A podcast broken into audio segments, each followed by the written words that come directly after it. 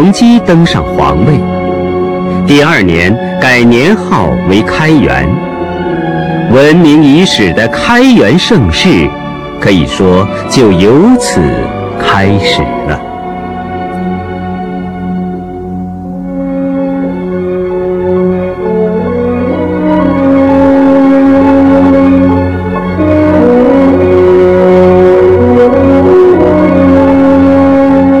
一夕开元全盛日，小邑犹藏万家事。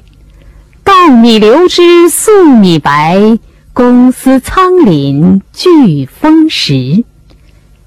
这是生活在当时的伟大的现实主义诗人杜甫对开元盛世的生动描绘。开元年间，百姓生活富足安定，社会经济繁荣发展。各族人民融洽团结，处处呈现出一片盛世气象。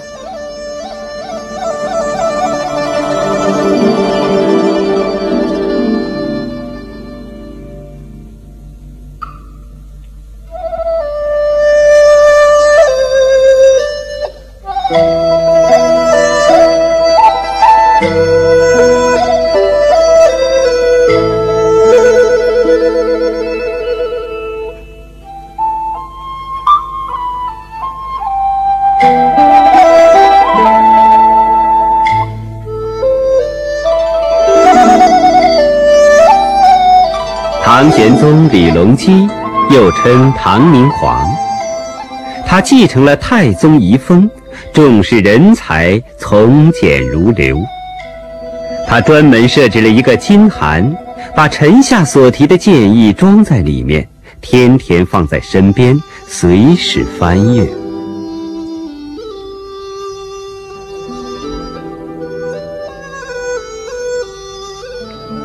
姚崇是武则天时提拔起来的官员，很有才华。玄宗早就想重用他。一次打猎途中，玄宗让他加入宰相的队伍。姚崇觉得职位低微，不敢加入。玄宗便宣布任命姚崇为宰相。然而姚崇并没有诚惶诚恐的立即谢恩。而是表示要向玄宗提十项建议，如果不能采纳，那就不敢接受这个任命。玄宗在听了姚崇关于实行仁政、不造寺观宫殿等具体陈述后，深受感动，当即表示采纳。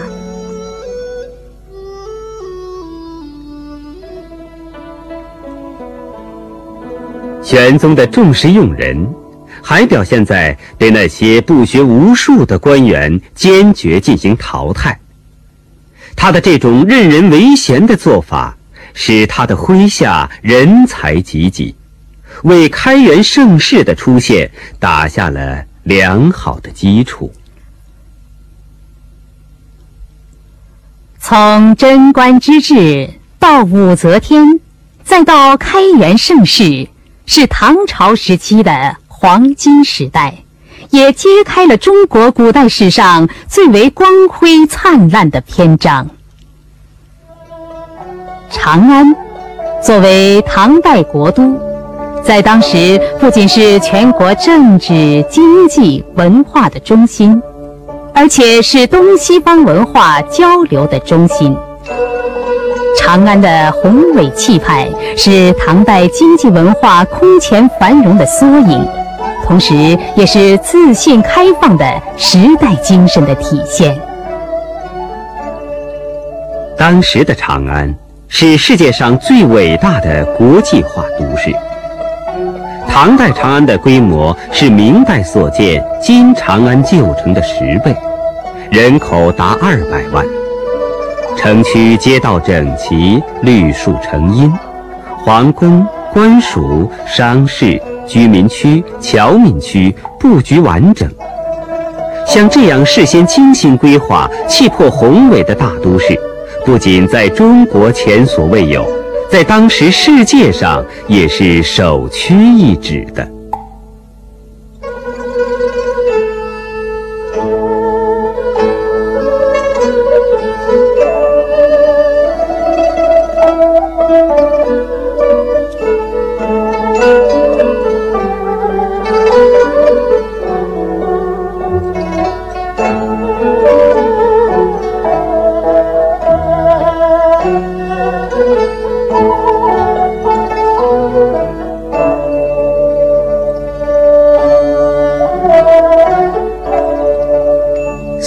月的流逝，长安城中唐代建筑已所剩无几，但仍可从山西五台山的南禅寺、佛光寺大殿上看出唐建筑的风采。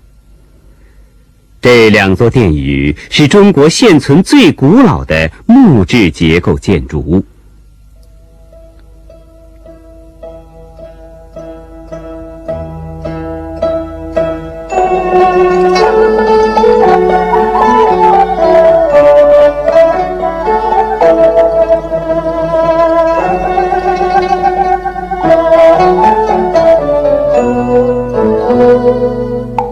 这些日本古建筑上，可以看出唐朝建筑的特色。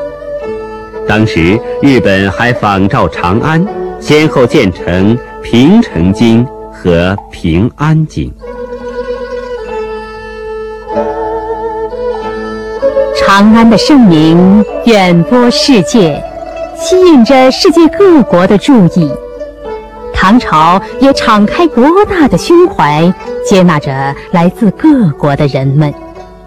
他们来到这里经商学习，许多人就定居下来，有些人甚至还在朝廷中任职做官。长安街市上随处可见求发碧眼的异国人，他们当中有卖珠宝的，有卖药材的。还有开钱庄放高利贷的，波斯人开的酒馆里还有异族舞女表演歌舞。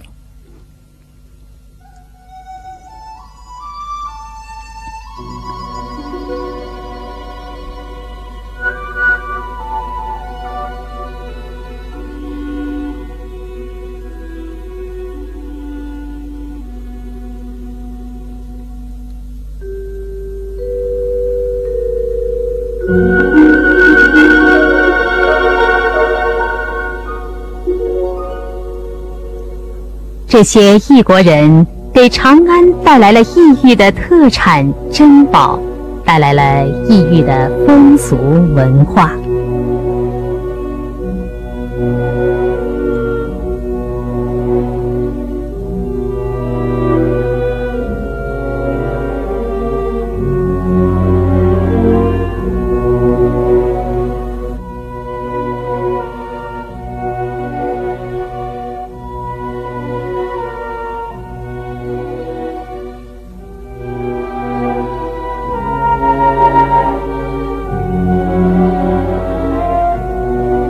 隋代和中国通商往来的有十几个国家，到了唐代发展到七十多个国家。唐政府鼓励各国商人到中国贸易，除长安外，洛阳、开封、成都、扬州、广州这些当时最繁华的都市，到处都有异国人的足迹。丝绸之路，商队络绎不绝。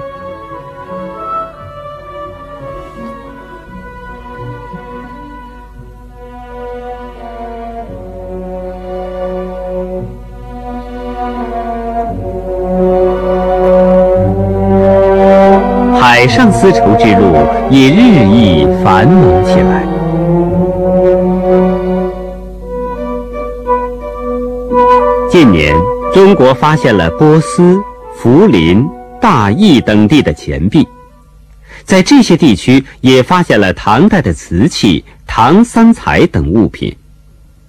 中国的纸张、丝绸、瓷器、造纸、纺织、制瓷等技术，这时已传入天竺、波斯、大邑以及非洲和欧洲的许多国家。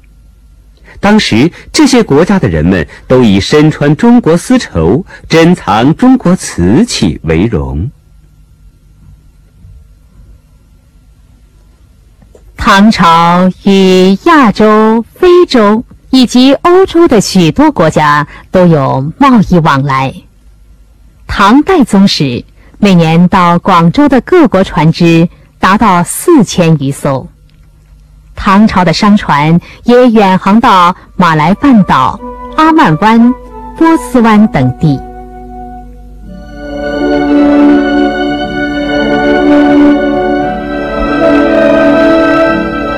唐朝与这许多国家的密切往来使得中国许多领先于世界的科技成果得以广泛传播促进了人类文明的发展。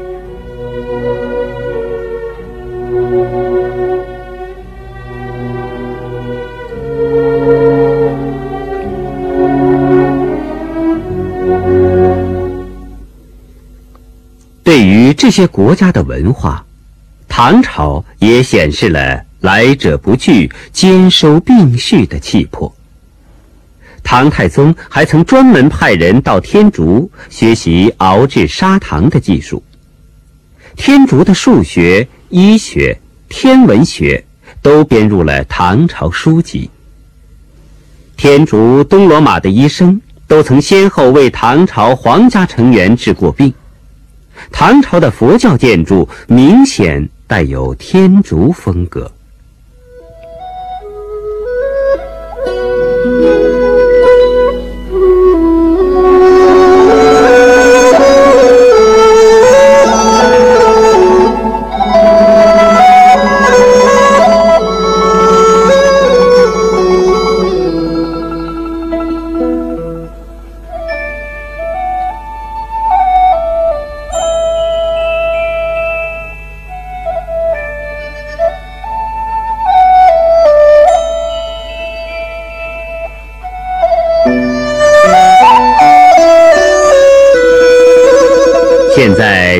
常吃的一些瓜果蔬菜，有许多都是那时传入中国的。异域文化的传入，逐步融入中国文化中，使中华民族的文化宝库更加丰富多彩。古典小说《西游记》中唐僧取经的故事，为人熟知。这位唐僧就是唐太宗时期的高僧玄奘，他不辞劳苦，历尽艰辛，终于到达佛教圣地天竺。在那里，他遍求高僧，介绍中国文化，学习佛学经义。贞观后期，他回到长安，潜心翻译从天竺带回来的六百五十多部佛经。他还根据西行见闻。写出《大唐西域记》，生动记述了他所经历的国家和地区的山川、城市、物产和风土民情。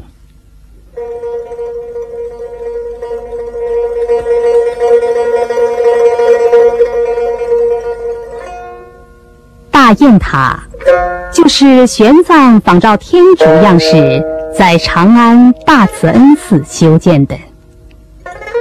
唐大慈恩寺后来毁于战火，而大雁塔经过千余年风风雨雨的考验，巍然耸立。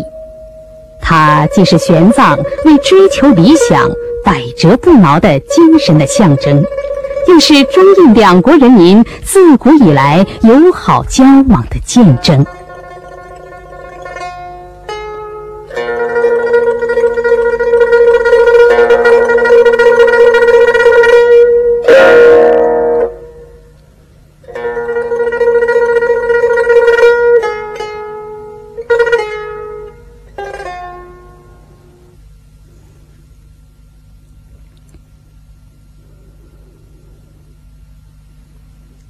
唐朝和近邻新罗、日本的各方面往来则更为密切。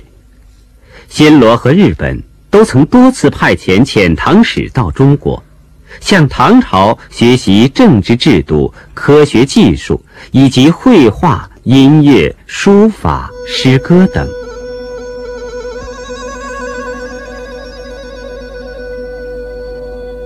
日本曾先后十九次派来遣唐使。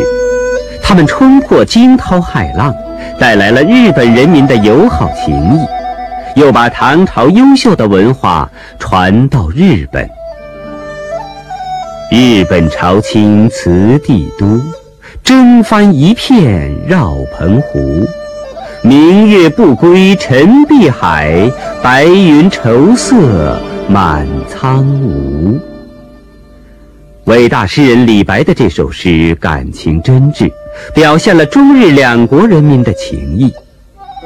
朝清本名阿倍仲麻吕，十七岁时随遣唐使团到长安，在太学留学，经过九年苦读，考中进士，以后便留在长安做官。玄宗给他起了一个中国名字昭衡。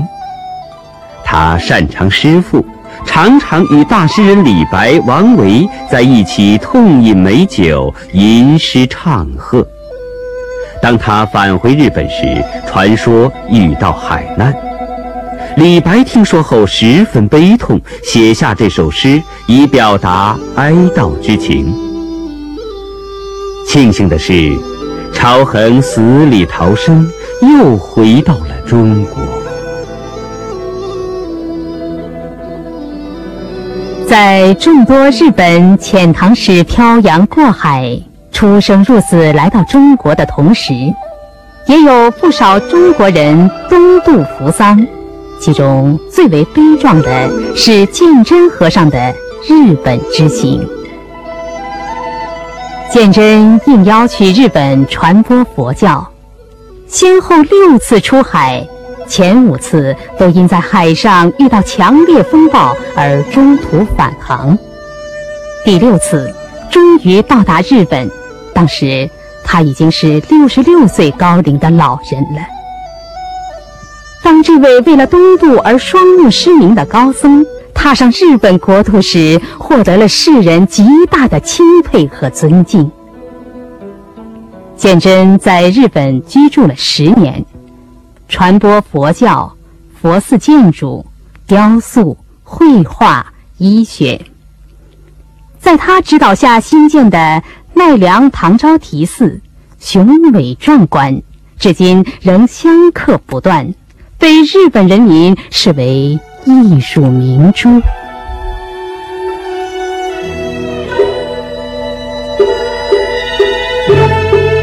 唐朝与日本的贸易往来也十分频繁，日本曾大量出土唐货币开元通宝，中国也曾发现日本银币合同开针，日本受唐朝影响很大。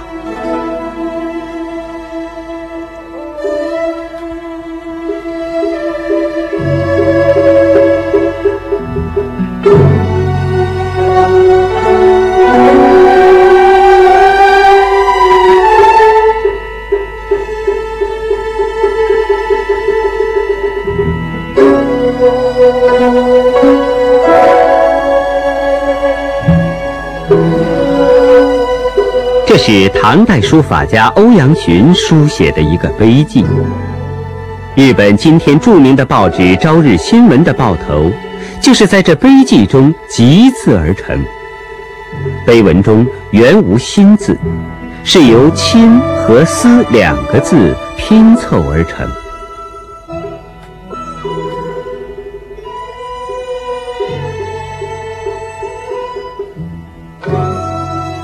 日本至今仍保留着唐朝人的某些风尚，如和服、茶道以及重阳登高等，或多或少都带有唐代的影响。唐代流行的杂技、马球和围棋，都在这时传入了日本。当时，唐朝有举世瞩目的文化科技成就。也有世界上最为发达的经济。唐朝政府十分重视水利建设，完备的灌溉排涝系统遍及全国各地，加上农业机具的改进，农业生产有了很大发展。唐朝政府十分重视水运河道，为此投入了极大的力量。隋代大运河在水运中发挥了重要作用，加上江南的河流湖泊，构成了比较完整的水陆运输网络。当时从长江流域与淮河流域到长安的船只，有时首尾相接，绵延数十里。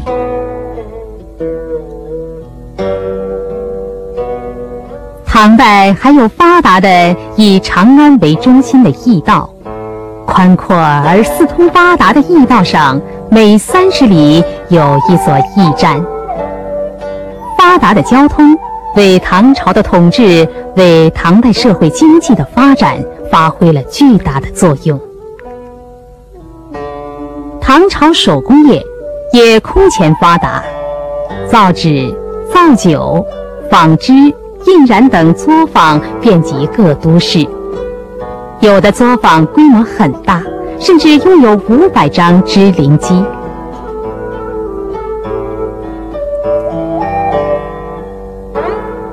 唐代的瓷器、丝绸以及金银器、铜器的制作，工艺精细，巧夺天工，在当时世界上享有极高的声誉。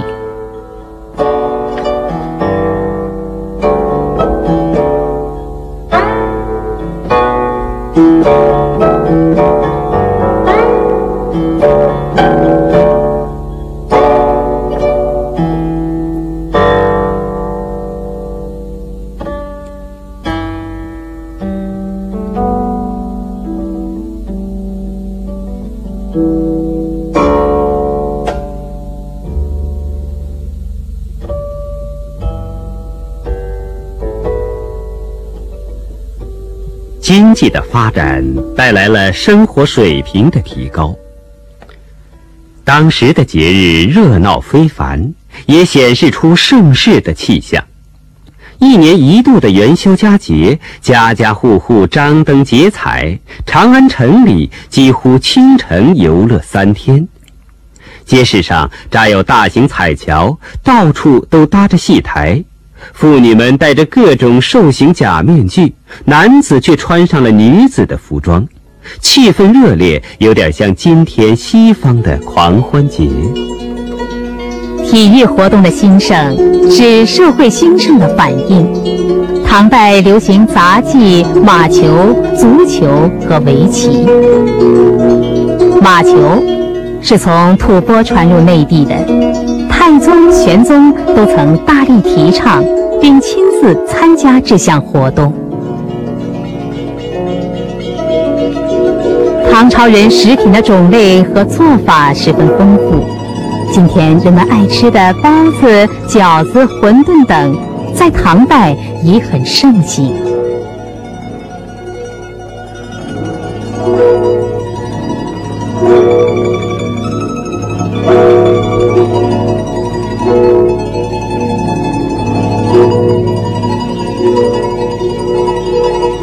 这是吐鲁番出土的唐代彩纱，薄如蝉翼。唐代人爱穿这种轻盈而色彩艳丽的服装。从这些壁画上可以看到，袒胸露臂是当时妇女普遍的装束。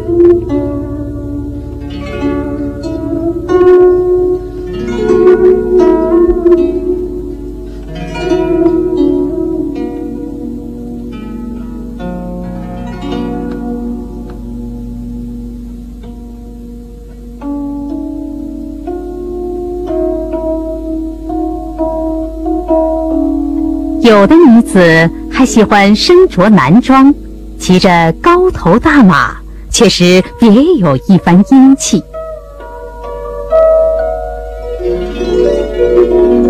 这是一个充满朝气的时代，是一个开放的时代，一个伟大的时代。生活在这个时代的人们，既有春风得意马蹄疾的喜悦。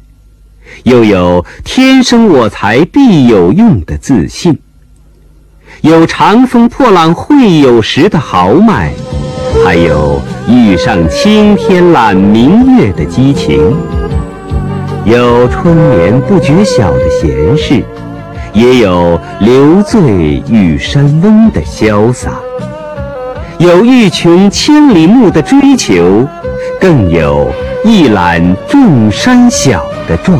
志，大胆、奔放、追求个性、体现着人们观念的开放，是社会充满自信和活力的反应。